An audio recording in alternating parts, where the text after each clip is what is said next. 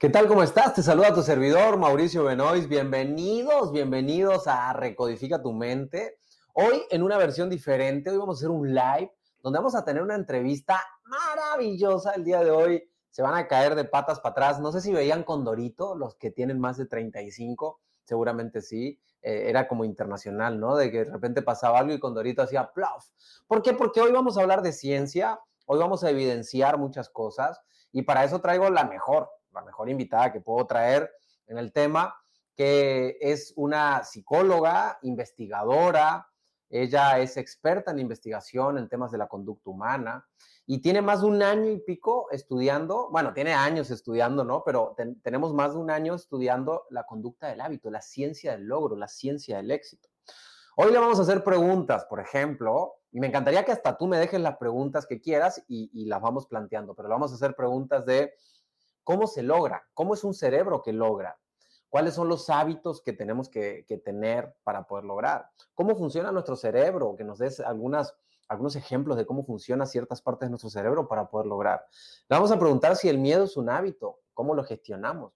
Quiero hablar también de la ansiedad, porque la mayoría de los emprendedores tenemos esa ansiedad todo el tiempo, porque como vivimos bajo un resultado, siempre vivimos con esa incertidumbre, esa ansiedad de ¿Va a pasar o no va a pasar? Entonces le voy a hacer muchas preguntas a Rosa Elba, vamos a platicar, vamos a dar vuelta en el tema, pero estaría buenísimo que ustedes pongan sus preguntas acá, yo les voy a decir cuándo. Además, vayan poniéndoles y yo ahorita veo si las leo y luego las pueden volver a como a copiar y pegar si no las leí, eh, pero, pero vamos a hacerle preguntas profundas, ¿no? Porque para empezar, pues es una científica, pero es una científica que sabe hablar en público, o sea, le van a entender todo lo que diga, porque de repente hay científicos que no se les entiende nada. No, Rosalba es una científica que sabe hablar en público y sabe este, hacer su trabajo. Así que bienvenidos, bienvenidos a, este live, eh, que va a quedar en formato podcast también. Em, este formato normalmente no lo hago en podcast, sin embargo, creo que definitivamente vale muchísimo la pena y es por eso que tomé la decisión de hacerlo podcast. Vamos a presentar a Rosa Hola Rosa ¿cómo estás? Hola Mau, hola a todos, buenas noches, ¿cómo están? Bien, gracias. Pues bien, feliz de tenerte acá nuevamente. La última vez que te tuvimos fue hace ya algunos meses y, la gente se quedó encantada porque hablamos de miedo, ansiedad, hablamos de varios temas que, de depresión también hablamos, eh, varios temas que estuvieron fuertísimos, pero, pero bueno, hoy contentos. A ver, Rosalba, estamos a punto de lanzar va, hagamos poquito, poquito publicidad. Estamos a punto de lanzar nuestro eh, trabajo, bueno, que tú dirigiste directamente, pero eh, ya tenemos más de un año trabajando en él, de la ciencia del logro. ¿Qué es la ciencia del logro? Cuéntanos así en, resumen. Pues sí, ya estamos este, a nada, chicos, toda la, la, gente que nos está acompañando hoy, buenas noches. Estamos ya a unas semanas de lanzar pues todos los resultados de la investigación que se Llevó prácticamente un año. Como ustedes bien saben, los que conocen toda esta cuestión de la investigación, requiere tiempo sacar a la luz, ¿no? Eh, cosas, porque hay que investigar profundamente, hay que seguir el rigor del método científico. Eh, pero bueno, ya está, ya tenemos material eh, muy importante que compartirles, sobre todo para transformar su vida, Mau, ¿no? Como hemos platicado. Y bueno, ¿qué es la ciencia del logro? ¿Por qué, ¿Por qué llamarle así a este libro que próximamente saldrá? Pues porque, chicos, ustedes seguramente saben que mm, hay muchas, muchísimos libros, muchísima información, por así decirlo, que circula, ¿no? Por diferentes medios, diferentes vías, desde redes sociales hasta libros de autoayuda, etcétera, ¿no? Y que a veces han sido como muy juzgados, enjuiciados, criticados y demás, porque pues a veces se dice que si será cierto, que si será comprobado, que dónde está como la evidencia científica, ¿no? Pero en sí, pues hay muy poco en realidad, o había, ¿no? Hasta ahora. claro, eh, con evidencia. exacto, que, que, científicamente nos integrara, eh, por eso es la ciencia, ¿no? Que científicamente englobara un estudio en donde se abordara no solamente a nivel de México, sino a nivel de, pues, el mundo, ¿no? En general, nosotros estuvimos para esta investigación revisando artículos, la mayoría en inglés, este, algunos en español. Recuerden que la mayor parte del, conocimiento nuevo de lo que se está generando en el mundo sale en inglés principalmente. Entonces, pues revisamos prácticamente eh, todo lo que había hasta el momento, o sea, estoy hablando del año pasado, ¿no? Finales del año pasado, todavía incluimos algunas cositas de inicios de este año. Y, este, y pues integramos eh, todo lo que, lo que más se encontró y más reciente, reciente, reciente, ¿no? Lo estudiamos, lo analizamos y, y pues llegamos a encontrar las maneras a través de las cuales las personas podemos alcanzar los resultados que deseamos en cualquier cosa, cualquier ámbito de nuestra vida, cualquier em, meta, en cualquier área, ¿no?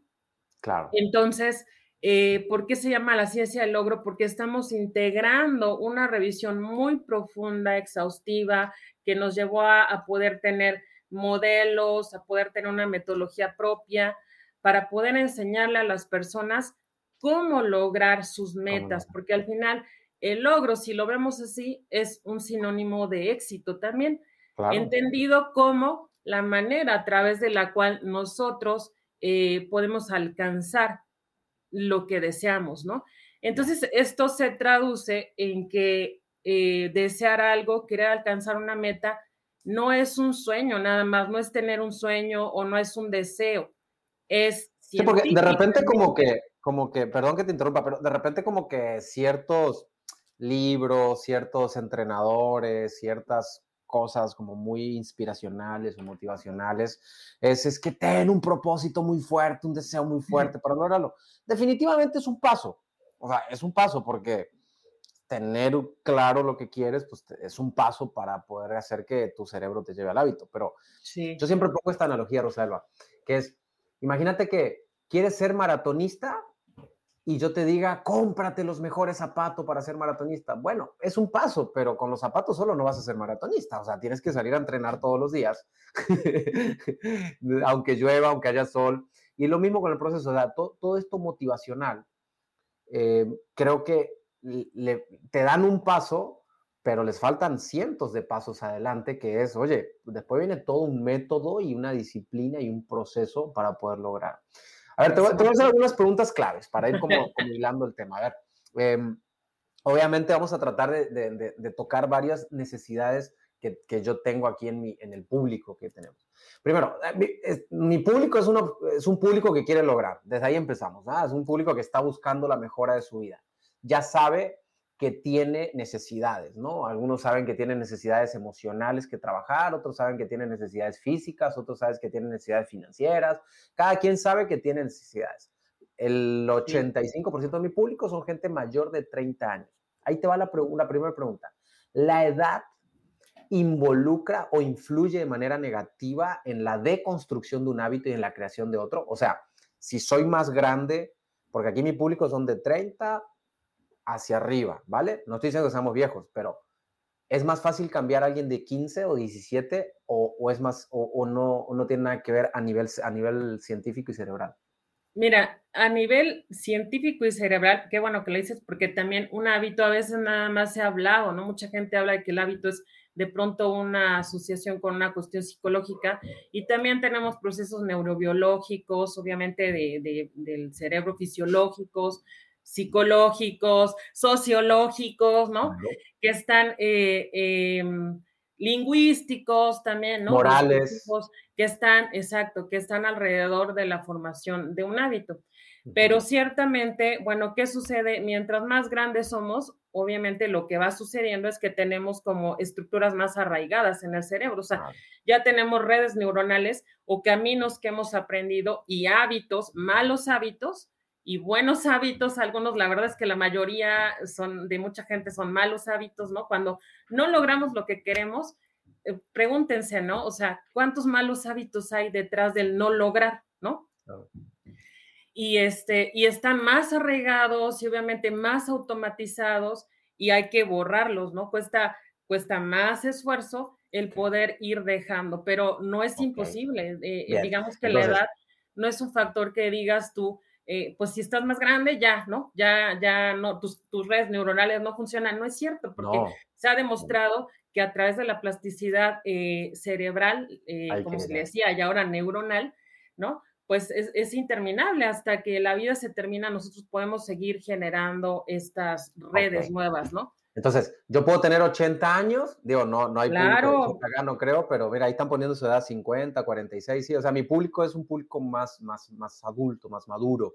Bueno, apareció alguno de 21, 23, pero yo puedo tener 80 años y puedo cambiar el hábito. Obviamente va a requerir un poco más de esfuerzo. A ver, a nivel, eh, ¿cómo hago a nivel, vamos a verlo, vitamínico, alimenticio? No sé si me podrás responder esto, ¿no? Pero, ¿cómo hago? Yo, a ver, yo, yo lo bajo a palabras muy, muy sencillas, ¿no? A ver, si, si yo pongo una tuerca en el auto, o sea, ajusto una tuerca, esa tuerca tiene años de estar ahí, pues se hace óxido y luego para desarmarla, pues el óxido la, la agarra. Entonces yo entiendo el hábito como ese proceso de ese, esa sinapsis que se fortaleció tantos años que ahora cuesta sacarla. Es como la grasa en la cocina si no la muevo, ¿no? Si, la, si tardo cinco años en sacarla.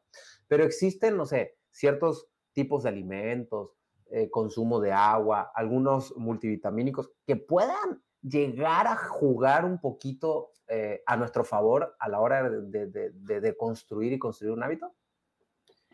Pues como tal, Mau, así como decir que va a haber una vitamina o algo que te pueda ayudar, fíjate que esa parte no, no, pues no, no la he visto que afecte, ¿no? Como un factor o que tenga algo que ver.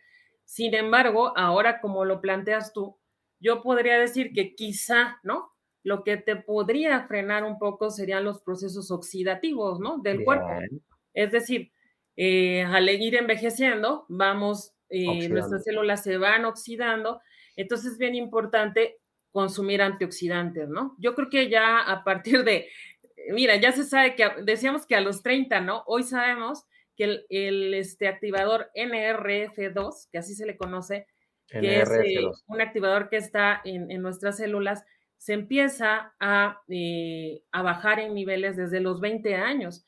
A los Entonces, ese activador NRF2 ayuda a que no se oxiden tanto nuestras células. Okay. Empieza a bajar, no quiere decir que desaparece, ¿no? Baja, baja, bajan, van bajando y, se va oxidando más el cuerpo y cada vez más. Y si tú eh, te alimentas mal, es decir, no tienes una alimentación balanceada entre frutas, verduras, proteínas, ¿no? Y, y comes más carbohidratos y demás, pues obviamente le aportas más a esa oxidación.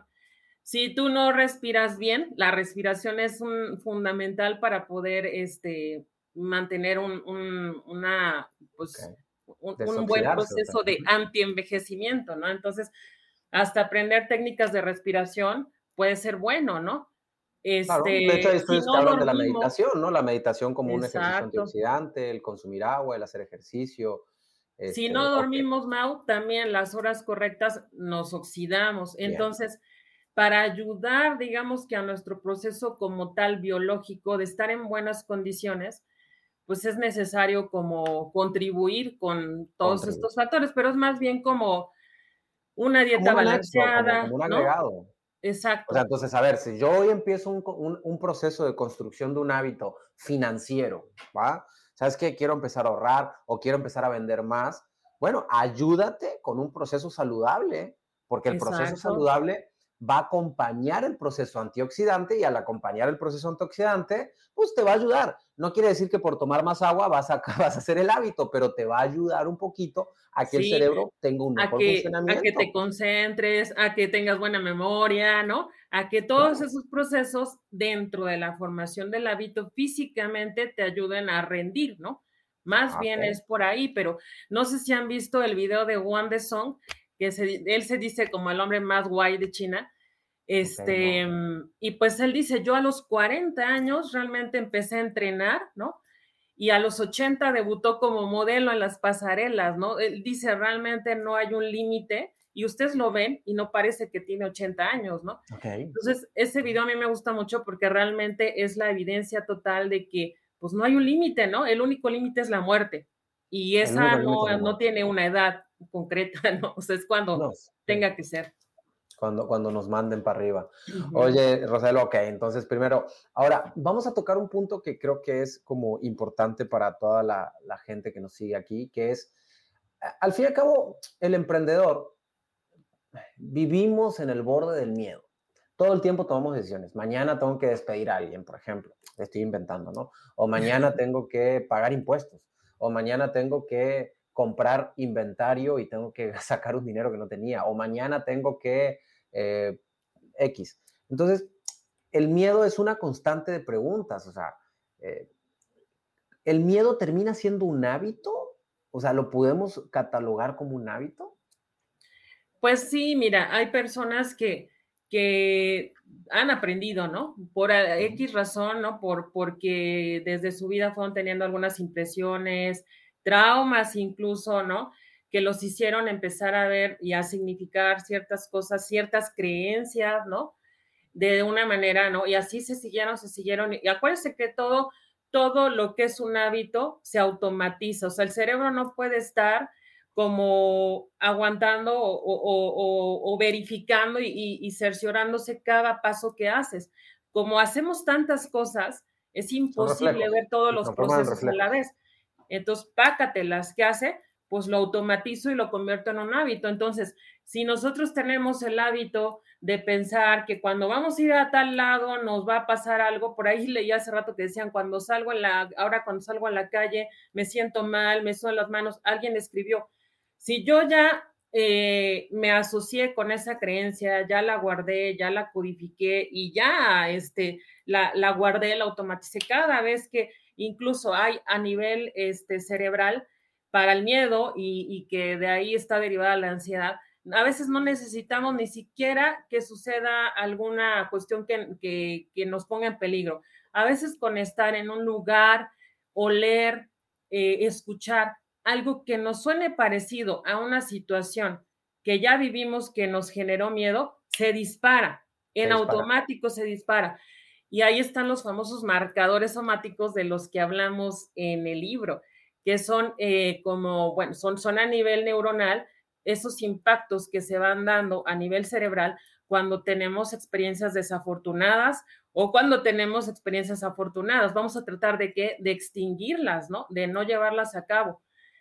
Entonces, obviamente, hasta que nosotros no nos damos cuenta qué es aquello que nos genera ese miedo y empezamos a ir ahora en reversa, ¿no? A, a, transformar esa creencia, ese pensamiento, esa idea que me llevó a generar hábitos incluso hasta de dejar de hacer, porque el miedo lo que nos hace es que nos paraliza, ya no queremos hacer las cosas, ya nos bloqueamos, eh, sentimos que no vamos a poder, ¿no? Y, al mismo tiempo me empiezo a, empiezo a generar creencias, por ejemplo, no sé, vamos a hablar de, necesito hacer una inversión en mi negocio, ¿no? Entonces el miedo no nomás me paraliza, sino empiezo a validar mi, creencia y mis pensamientos negativos y empiezo a encontrar respuestas, de, empiezo a buscar, como siempre digo, todos los por qué no, por qué no lo puedo hacer. ¿Y qué tal si vas no? a encontrar 18 millones de motivos, ¿por qué no? Entonces, eh, aquí digo, lo, lo, importante es transformarlo. Eh, transformar, bueno, ¿cómo, ¿cómo yo vería esto? Vamos a llamarle al miedo de otra manera, la falta de fe, ¿no? O la falta de confianza, la desconfianza. ¿Cómo lo podríamos empezar a ver? Construyendo el hábito de la confianza, de la fe, de, de, esa transformación, decir, bueno, esto mismo que pasaría si yo lo veo con la mirada de la confianza, de la fe y una emoción súper importante cuando empezamos a hacer un proyecto y que además es científicamente comprobada que nos sirve a muchos, es la esperanza, ¿no? La esperanza es, es como decir, yo sé que puede estar nublado hoy, pero tarde o temprano va a volver a salir el sol. no se va a quedar nublado siempre, ¿no?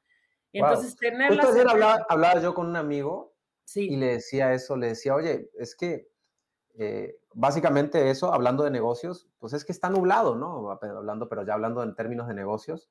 Y sí, güey, pero va a salir el sol. Pues sí, pero está nublado. Sí, pero va a salir el pinche sol. O sea, pero me cuesta entender a mi amigo porque mi amigo le, tiene el hábito formado de, de, de, ver la nube y no ver el sol. Entonces, pero hasta que él no encuentre sus disparadores y no genere su acto de conciencia, pues va a ser muy difícil cambiarlo. Eh, Rosalba, una pregunta que me hacen acá que está buena. ¿Cómo identificar si el miedo ya es un hábito? Está buena esa pregunta. Cuando vas a hacer algo, cuando, cuando tú deseas alcanzar algo, cuando tú eh, quieres plantearte una meta, vamos a estos ámbitos de logro y de pronto sientes que por algo ya no lo haces, por algo te echas hacia atrás, te saboteas, ¿no? Pregúntate, ¿es acaso que tengo miedo? ¿Por qué no lo quiero hacer? ¿Estará el miedo operando en mí? Y te vas a dar cuenta, ¿no? Incluso a nivel fisiológico te vas a dar cuenta si cuando tienes que tomar una decisión de negocios o tienes que mm, hacer algo que sea importante para ti, te late el corazón, te sudan las manos. ¿Cuál es tu reacción fisiológica emocional? Porque los marcadores somáticos de eso no nos hablan. Cuando hay emociones que a veces son desagradables para nosotros por la impregnación de la experiencia que nos dejó a nivel cerebral, vamos a tener una afectación a nivel fisiológico. ¿Qué es eso? que vamos a sentir reacciones. Tengo taquicardia, siento que sudo, ya me desconcentré, todo se me olvida, me falta el aire, ¿no? Y, se van a dar cuenta ustedes, ¿no? Si cuando van a hacer algo está esa reacción fisiológica, es el miedo, es el miedo operando en tu vida a cada momento, ¿no? Claro. Fíjate esta pregunta que hacen, este, según tu experiencia, aquí tratamos, bueno, Rosalba trata de hablar no tanto de experiencia, sino de ciencia, ¿no? O sea, que son dos cosas diferentes, ¿no? Porque la experiencia puede decir una cosa, pero la ciencia puede marcar otra. Entonces, según la experiencia, pero vamos a según la ciencia, la vamos a cambiar, hacer la acción en sí o sentirte, eh, eh, perdón, hacer la acción en sí o sentirte bien haciendo la acción. ¿Qué, qué, qué, opinas, Rosalba?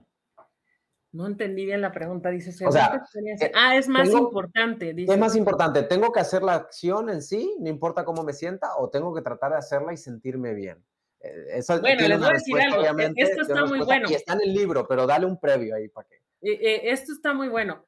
Es bien importante que ustedes identifiquen, obviamente, eh, hacer la acción es atreverte, ¿no? Es tener autodeterminación. Es uno de los factores que encontramos de logro, que es bien importante. Ya lo encontrarán explicado dentro del libro, a qué se refiere y demás, ¿no?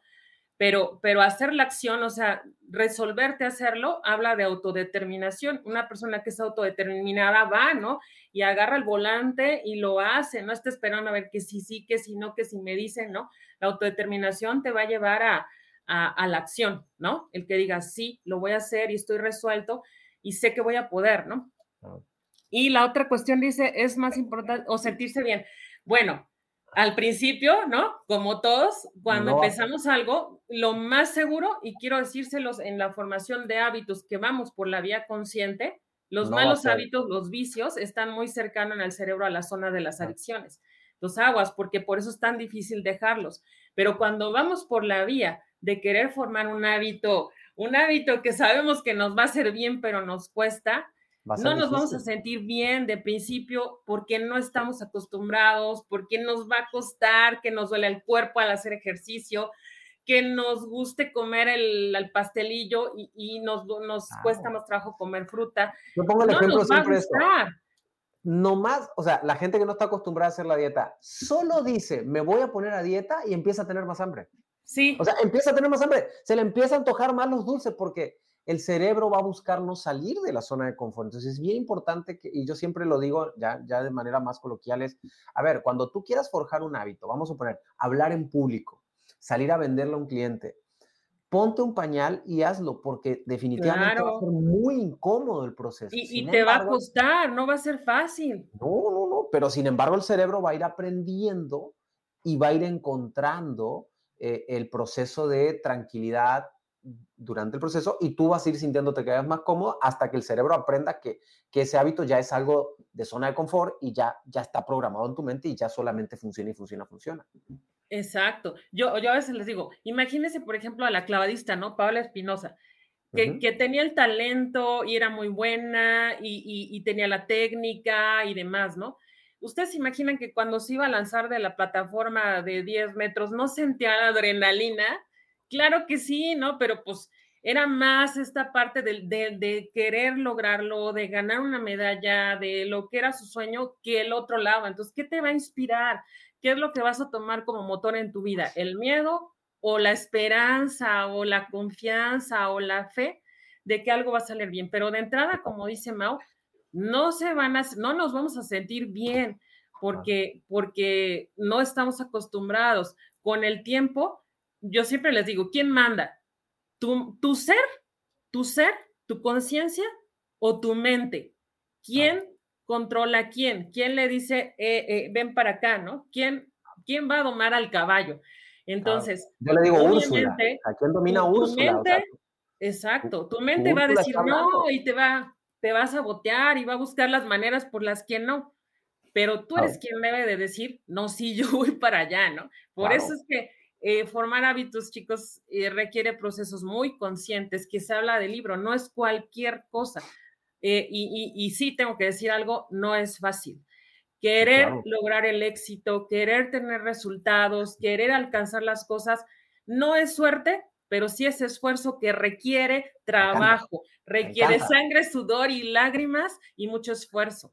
Aquí no hay motivación, aquí no hay eh, los siete hábitos de la gente altamente efectiva. No, no, no, no, o sea, todo eso es, eh, con todo respeto, pero basura, o sea, con todo respeto, pero es basura enfocada a hacerte creer que en 21 días vas a cambiar el hábito. O sea, eh, hablemos de eso, de los del tiempo, o sea, porque realmente eso es mentira, o sea, no, no, se, no hay un hábito que se pueda cambiar en, 21 días, o sea, la gente, no, es que en 21 días enfocado a ahorrar y ya tienes el hábito de ahorrar, mentira, te, te, lo vas a gastar todo después si no generaste el hábito verdadero, o sea, Rosalba, existe un tiempo específico, medido, científico, para formar un hábito.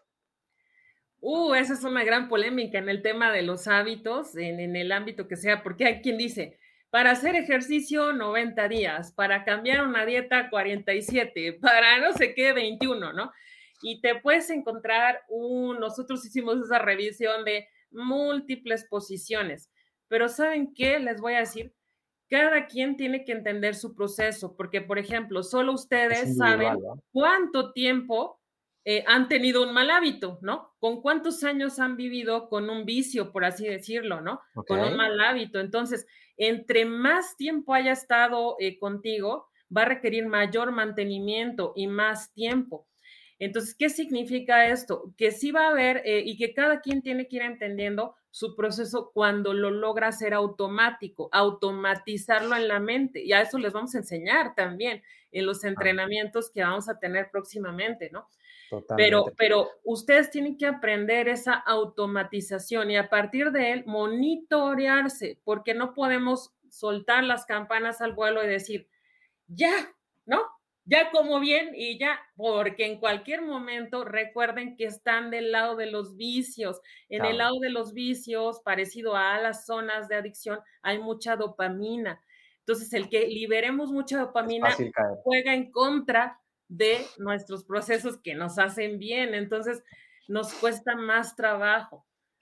Entonces, tenemos que mantener, mantener, mantener, pero eh, sobre todo hay que entender que cada quien tiene un proceso individual y que cuando ojalá entren muchos al entrenamiento, vean su proceso, les vamos a enseñar en qué momento ya tú lo tienes y en qué momento ya lo tienes que mantener y cómo lo vas a mantener, ¿no? Totalmente. Entonces, eh, ¿Es cómodo cambiar un hábito? No. Depende del hábito. Hay hábitos que a lo mejor son tan básicos y sencillitos que pueden ser cómodos, pero en general la mayoría no son cómodos, ¿vale? No. Hay que hacerlos. Voy a poner un ejemplo, a ver, porque aquí somos la mayoría emprendedores, estamos en ese proceso. Es, eh, las empresas les cuesta mucho crecer porque eh, los que les cuesta crecer no invierten.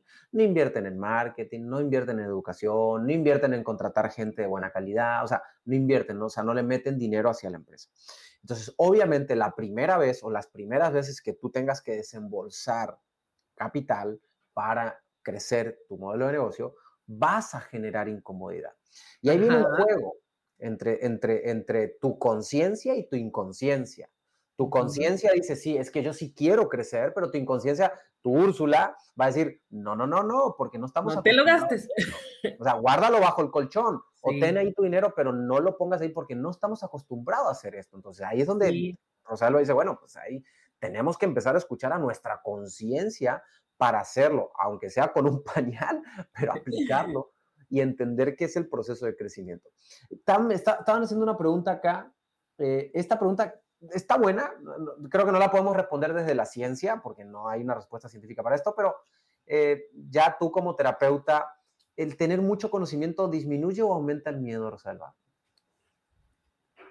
Mm, pues depende, ¿no? Depende cómo lo veas, porque hay personas, por ejemplo, eh, donde, este es un ejemplo muy clásico, cuando, y, que sucede, a todo el mundo seguro le sucede, este, ahora con, con tanta información en el Internet cuando te duele algo, ¿no? O te está doliendo una zona de tu cuerpo y demás, y tú dices, no, he escuchado que dicen que esto y esto y esto y esto, y vas y buscas a internet, ¿no? Y entonces hay tanta información, según tú ya lo leíste todo y lo entiendes, y ya cuando viste te creaste eh, un escenario de que tienes tal enfermedad, ¿no? Ya te diagnosticaste, y a lo mejor el llegar hasta ese punto en donde, como yo les digo, ya te echaste un mal viaje, porque ya te fuiste hasta allá y ya terminaste con miedo, angustiado y demás, pues no pudiste controlarlo, ¿no? Entonces, a veces cuando te echas ese mal viaje, si no tienes ese control, vas a terminar con angustia, ansiedad y mal, ¿no?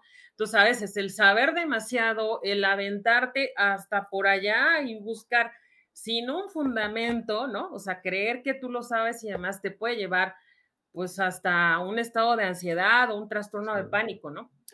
Había, había un, ahorita entramos al trastorno de pánico, al tema de la ansiedad, pero había un filósofo, no recuerdo quién, a lo mejor tú, tú, tú, tú lo recuerdas el nombre, pero decía, tanto la falta de información como la sobreinformación eh, se, se, puede, se puede determinar como eh, ignorancia, o sea, tengo tanta información que ya no sé qué hacer con tanta información, o tengo tan poquita que no sé por dónde llegar, o sea, eh, no, no, no, sé qué filósofo era, pero, pero, pero me, me, gustó porque es cierto, o sea, hay momentos, eh, y, y, pasó ahora con, con, con, el libro, me pasó a mí cuando escribí mis libros, o sea, hay momentos donde te pones a investigar tanto que dices, güey, tanta información, donde ya tienes que decir, ya, esta es la información que tengo y con esta información me tengo que quedar.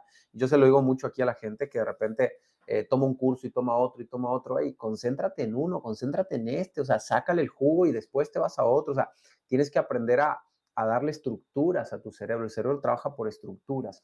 Eh, hablemos un poquito del tema este de la ansiedad, eh, que creo que mucha gente la vive. Estamos viviendo una era muy fuerte en temas de ansiedad. Eh, lo hemos platicado, de hecho, habíamos platicado que si la siguiente investigación la llevábamos un poco hacia allá, no la hemos definido todavía, pero em, ¿por, ¿por, qué hoy, por qué hoy, hoy hay más ansiedad que antes o básicamente la gente sabe qué es la ansiedad y se autodiagnostica ansioso. No, bueno, yo creo que sí, sí hay, sí hay gráficas, eh, sí, sí, hay estadísticas que, que, han salido recientemente de los congresos, sobre todo en psiquiatría, que hablan de este contexto de pandemia en el que estuvimos, cómo disparó, ¿no? Disparó. Disparó las cifras, sobre todo en ansiedad, pero también en depresión. Pero mucha gente, muchísima gente en ansiedad, ¿no? muchísima. O sea, yo creo que ahora, antes a lo mejor de, de 10 personas, a lo mejor 3, ¿no? Eh, te decían que habían tenido alguna vez eh, algún ataque de ansiedad o algo así. Ahora yo creo que de 10, 8 te dicen que, que lo han tenido, ¿no? Entonces, eh, y, a qué se debe? Pues justamente a, a, prácticamente, yo les digo, estamos saliendo de una guerra biológica, como quieran llamarle, pero fue un contexto de guerra, ¿no? Un Tenemos que luchar contra algo que no conocíamos. De guerra. Entonces, imagínense, ¿no? Salir de, de, una situación así, total adversidad, o sea, todas las todas las, las, variables en contra, contextos muy adversos, peligro, amenaza por todos lados, ¿no? Entonces, el estar viviendo todos los días de que sí, y ya me habló fulano, y el cubrebocas, y ya te lavaste la mano, y así, eh, o sea, nos puso en alerta, alerta, alerta, alerta, ¿no? Y acuérdense que la ansiedad se da cuando... A los emprendedores, Rosael, o sea, que tuvimos que cerrar las empresas. Que tuvimos que salir al marketing digital, que tuvimos que de repente tener empleados y, y no operar la empresa y pagarle, o sea, definitivamente el contexto nos empujó mucho, mucho a vivir una ansiedad, porque quieras o no, y no, es nada, pero de repente hay gente que trabaja y tiene un sueldo y pues, se percibía su sueldo, pero aunque también esa gente tenía su miedo de ver, oye, ¿me van a despedir o no me van a despedir? ¿Cómo, cómo, cómo trabajo, cómo gestiono la ansiedad? O sea, ¿cómo, cómo empiezo mi proceso de, de, de, de trabajar esa ansiedad, eh, Rosalba? Bueno, para, para empezar, eh, y eso no, no, lo terminé de decir en, en, la otra pregunta que se vincula con esta de, bueno, qué, qué, hacer, o sea, mucho, conocer demasiado, ¿no? Yo creo que sí hay que conocer, yo, yo pienso y, y siempre lo digo, al miedo se le prende la luz, ¿no? O sea, al miedo tú no puedes andar huyendo y evadiendo, ¿no? Porque mientras no lo quieras ver de frente, ¿qué es lo que me da miedo a mí? Pues ahí va a estar como un fantasma que te persigue todo el tiempo sin saber si existe o no, ¿no? Ay, escuchó un ruido, ay, hay un fantasma, ¿no? Oye, ve a ver si realmente hay algo ahí, ¿no? A lo mejor no es de, y es alguien, un ratero, ¿no? Por decir. a lo mejor el amor de este, tu vida está ahí. Bueno, a lo mejor, ¿no? Pero, pero hay que, hay que cerciorarse, ¿no? Hay que prenderle la luz para poderlo ver. Pero una cosa es verlo me gustó esa metáfora, al miedo hay que prenderle la luz para poderlo. Me gustó, me gustó, me gustó esa sí, hay que encenderle la luz. Entonces, eh, que no es lo mismo que sobresaturarte de información, o sea, y, tampoco ignorarlo, ¿no? Es como, creo que el justo medio es mirarlo de frente, ¿no? Entonces, en la ansiedad, ¿qué sucede? Que muchas veces la ansiedad tiene síntomas tanto cognitivos, ¿no? Eh, a veces la gente cuando tiene ansiedad se le olvidan las cosas, no se concentra, la memoria obviamente anda ahí, ¿no? Tambaleante, este, síntomas físicos, taquicardia, falta de aire, parestesias, este, bueno, muchos, muchos, ¿no? ¿Para qué les digo?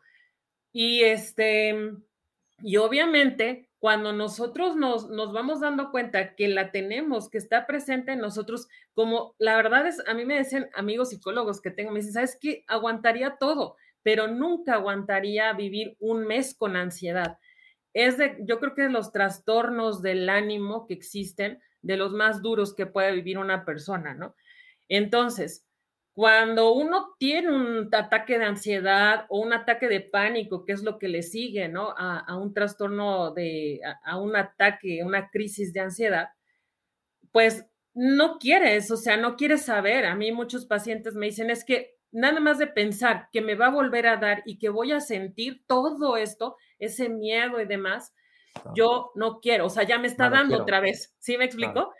Entonces, eh, es como un ciclo que nadie quiere ver. Entonces, yo lo primero que les digo y es lo que yo les sugiero y es como, la verdad, eh, a mí me ha funcionado mejor en la práctica de la terapia y, en, la, en la terapia cognitivo-conductual, que es el abordaje para esto, es no la veas como tu enemiga. Primero, la ansiedad es tuya, o sea, te está queriendo decir alertar sobre algo entonces, cuidado, Mao, cuidado, fulanito, cuidado en la empresa, cuidado allá, cuidado, ¿no? O sea, te está queriendo prevenir de supuestos peligros. A veces, yo a veces les digo, a veces sí hay tigres que te van a comer en un contexto adverso y como lo estuvimos viviendo, que si vamos a salir, que si nos contagiamos, que si no, era amenaza por todos lados, ¿no? Pero a veces ya hay tigres imaginarios, ¿no? No hay nadie que nos coma y seguimos dándole vueltas, dándole vueltas a eso, ¿no?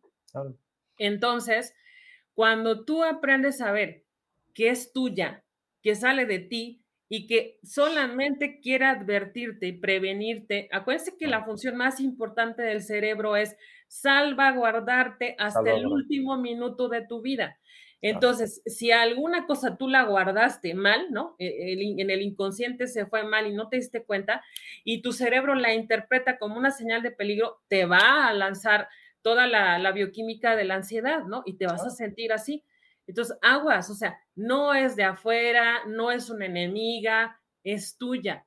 Hay que aprender a abrazarla y a entenderla. Abrazarla y, decir, a ver, y prenderle la luz. Me encantó ese, ese ejemplo, esa metáfora de prenderle la luz a ese miedo. O sea, lo, a ver, lo, lo pongo en, por ejemplo, si yo tuve una pareja que la pareja me engañó, luego voy a tener otra pareja posiblemente y voy a tener ansiedad de que esa pareja me engañe, porque al fin y al cabo yo viví una experiencia traumática que me dolió. Entonces, lo mejor que podemos hacer aquí es no, no, no, ponernos en conflicto con la otra pareja. Estoy poniendo un ejemplo nada más, ¿verdad? No ponernos en conflicto con la otra pareja, simplemente prenderle la luz a ese miedo y observarlo y entender que son circunstancias, contextos y personas totalmente diferentes. Los llevo a las inversiones. Aquí la mayoría de mis, mis, emprendedores han invertido en lugares donde le robaron. Eso es como casi, casi el, el, obligatorio. Todos los emprendedores hemos invertido lugares, en lugares donde... Yo te aseguro, no lo tengo en estadística, pero que el 99%, el que no ha sido estafado es porque no es emprendedor. Eso es una realidad. sí. Porque somos aventados, porque nos animamos a hacer cosas y, y así somos los emprendedores.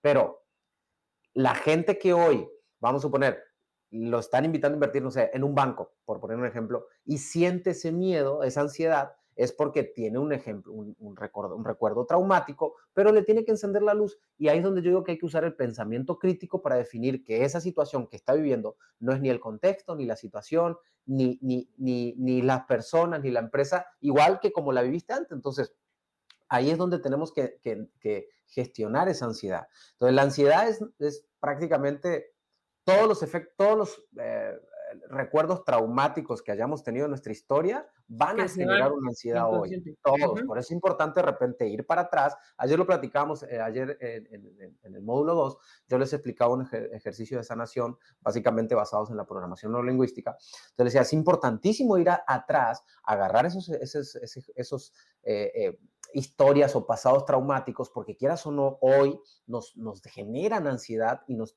terminan haciendo tomar decisiones hacia el futuro que de repente no son las más correctas. Y, es donde, donde yo digo, si, si estoy basado en mis, en mis eh, historias traumáticas, no voy a tener pensamiento crítico y no voy a poder ganarle a mi Úrsula para poder tomar una decisión que mi conciencia quiere. O sea, necesito invertir en este proyecto porque lo necesito hacer.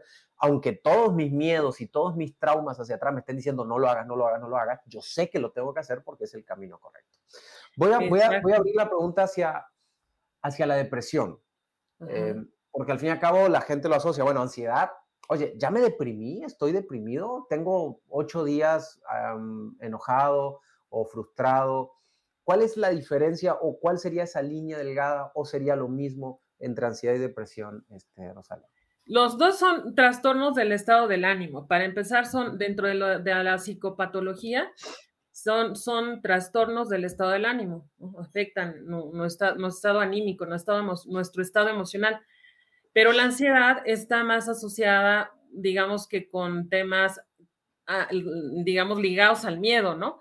A que no queremos hacer las cosas y pensar hacerlas o acercarnos a escenarios en donde nos representa un peligro o vemos un peligro imaginario, nos detona el miedo, ¿no? Ah, y, qué pasa? Que el miedo en una intensidad eh, sube, sube, sube y se convierte en ansiedad, ¿no? Y si sube, sube más, se convierte en pánico, ¿no?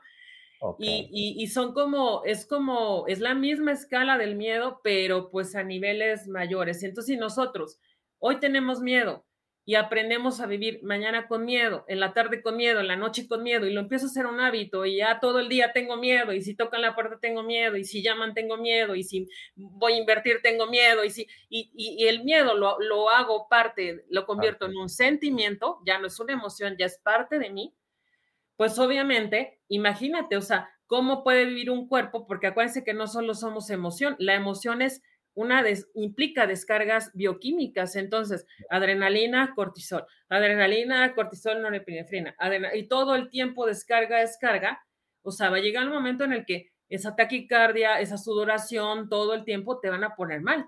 O sea, ¿sí me explico?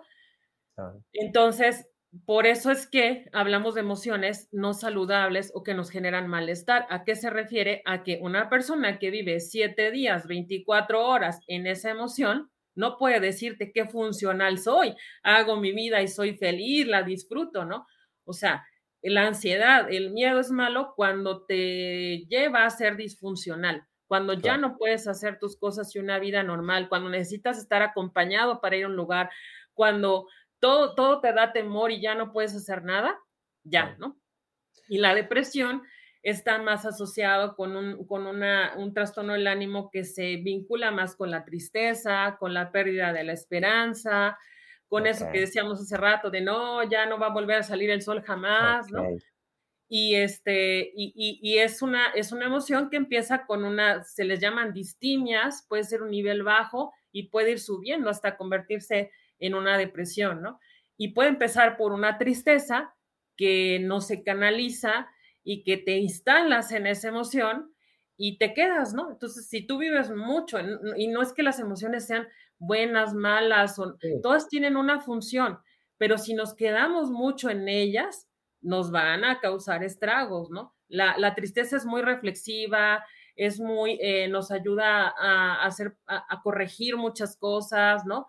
Cuando tenemos esos estados de tristeza en donde eh, tenemos mucho, mucho eh, comunicación intra, ¿no?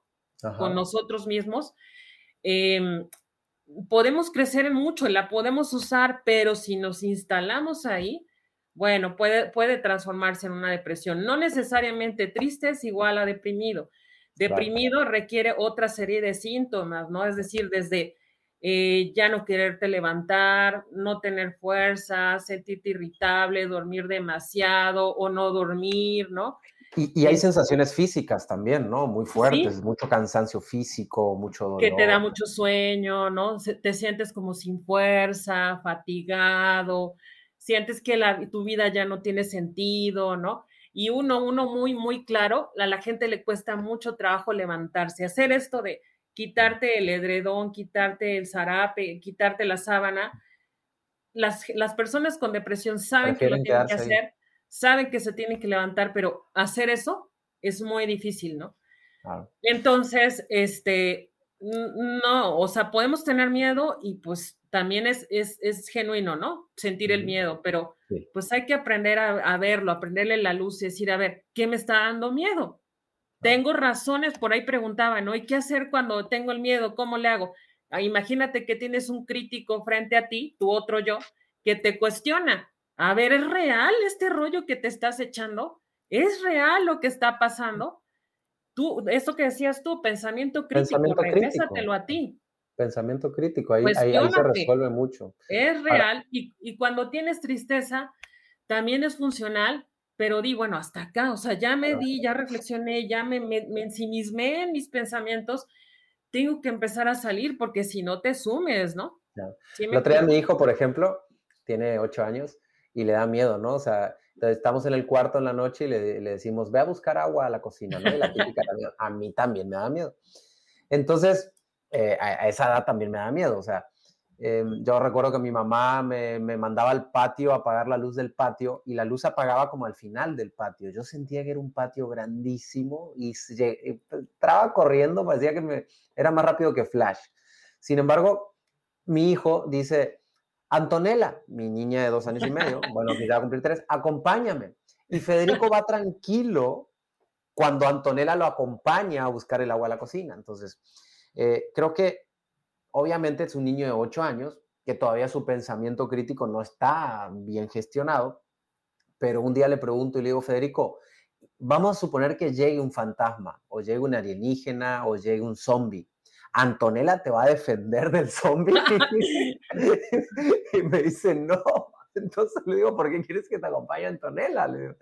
Y me dice, no sé, pero desde ahí como que le cambió un poquito el chip. Y yo creo que eso es como la metáfora que tú hiciste de préndele la luz al, al, al, miedo, de, de, de, o sea, cuestiónalo, eh, utiliza preguntas inteligentes para entender y, validar los contextos, las situaciones, las formas, los momentos, para, porque al fin y al cabo lo que el cerebro está haciendo es repetir un patrón del pasado donde está creyendo que va a volver a suceder lo que sucedió en algún tiempo pasado. Entonces, oye, estamos en otro contexto, estamos en otra época, eh, estoy con otra empresa, o sea, está sucediendo todo diferente.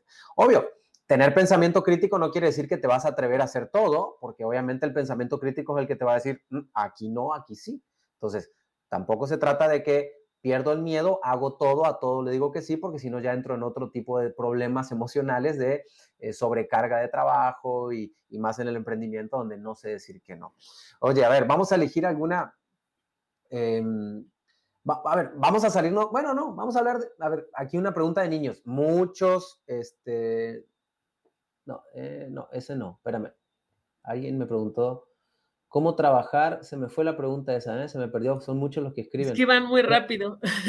Yo las quiero ah, ver, pero... una, una, pregunta que me gustó ahí es, ¿cómo trabajar la ansiedad en los niños? Nos salimos tantito del tema, pero al fin y al cabo muchos de la gente que está aquí tiene hijos, o bueno, algunos los van a tener. Entonces, ¿cómo trabajar la ansiedad en niños? ¿Qué, qué le recomiendas? ¿Algún tips, hacks para que la mamá se dé cuenta o papá se dé cuenta si su hijo está sufriendo un poquito de ansiedad? Que le puedas dejar aquí rápido. Fíjate, fíjate que justo ese es uno de los temas que eh, hasta incluso con, con, mis alumnos en la Facultad de Medicina hemos hecho protocolos de investigación porque es bien difícil a nivel psiquiátrico eh, identificar la ansiedad en los niños, ¿no? Eh, porque ellos no saben qué es, como bien lo dices, todavía están como en esa conformación de, de este marco de experiencia y a veces no identifican, ¿no? ¿Qué les está pasando? Entonces, em, pero sí es importante, ¿no? Darnos cuenta de, de, ciertas cuestiones como esto que hizo tu niño, ¿no? De que si le da miedo ir, pues sentarte con él y hablar, ¿no? O con ellos y hablar, a ver qué es lo que te da miedo, qué sientes que va a pasar, ¿no?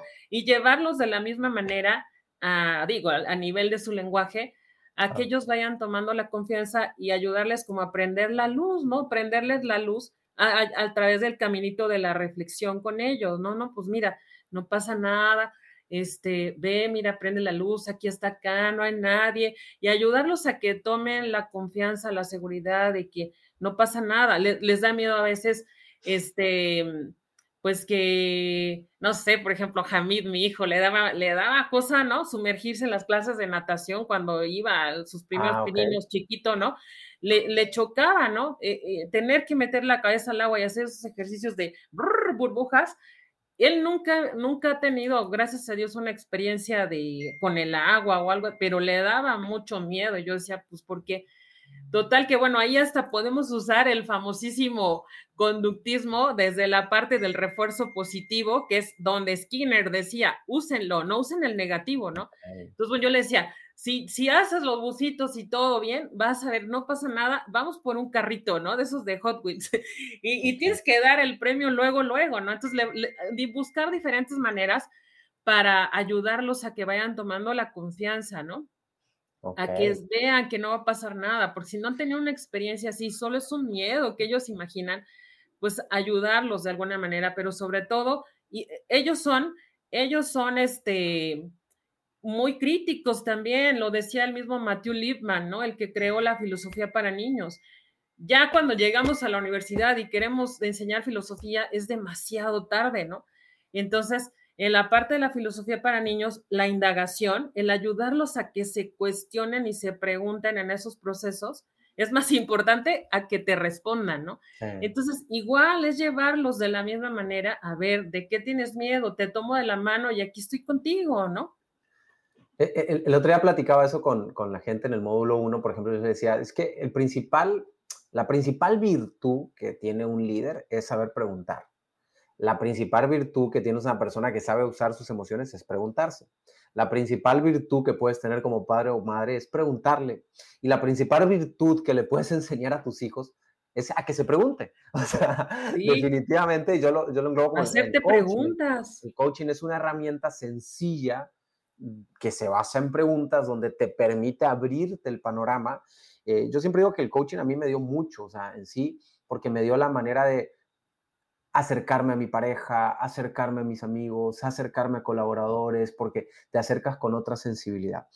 Eh, Rosalba, se pone padrísimo siempre las pláticas contigo aquí y la gente le encanta. Eh, pero bueno, yo tengo como un chorro de cosas.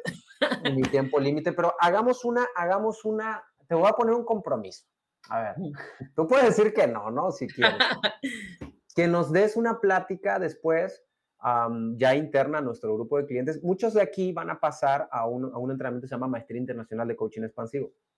Entonces estaría bueno que juntemos a todos mis clientes, los de esta generación, los de la pasada generación, y nos, nos des como una pequeña plática introductoria al libro, ya un poquito más enfocada hacia hábitos em, del logro.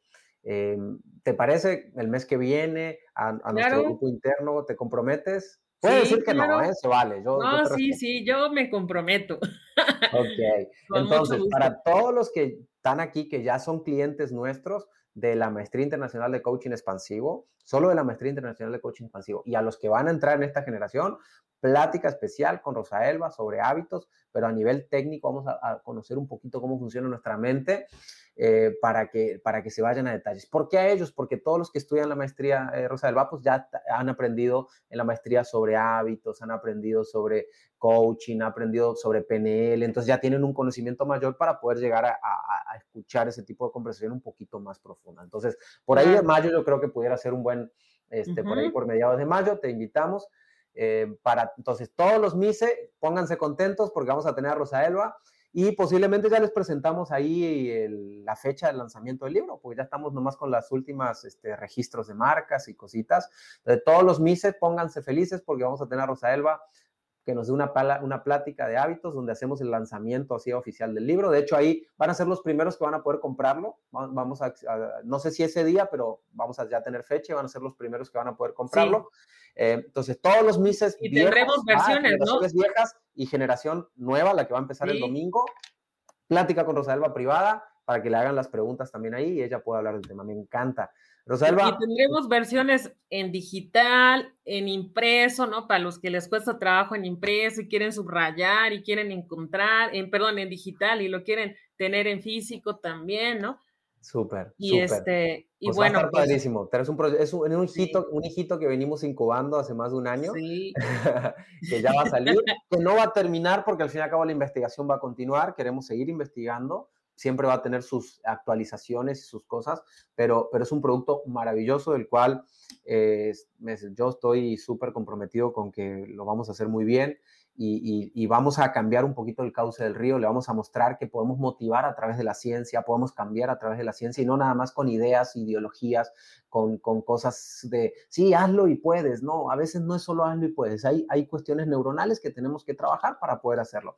La gente se está volviendo loca aquí la, de, que todos los mis, ay, yo sí quiero la plática con Rosa Elba, entonces todos los que son de la Maestría Internacional de Coaching Expansivo, en mayo, plática con Rosa Elba, eh, más técnicas sobre ciencia, hábitos, eh, los que van a entrar y los que ya tuvieron. Rosalba, te agradezco tu, tu, tiempo. Sí, pues ahí nos vemos.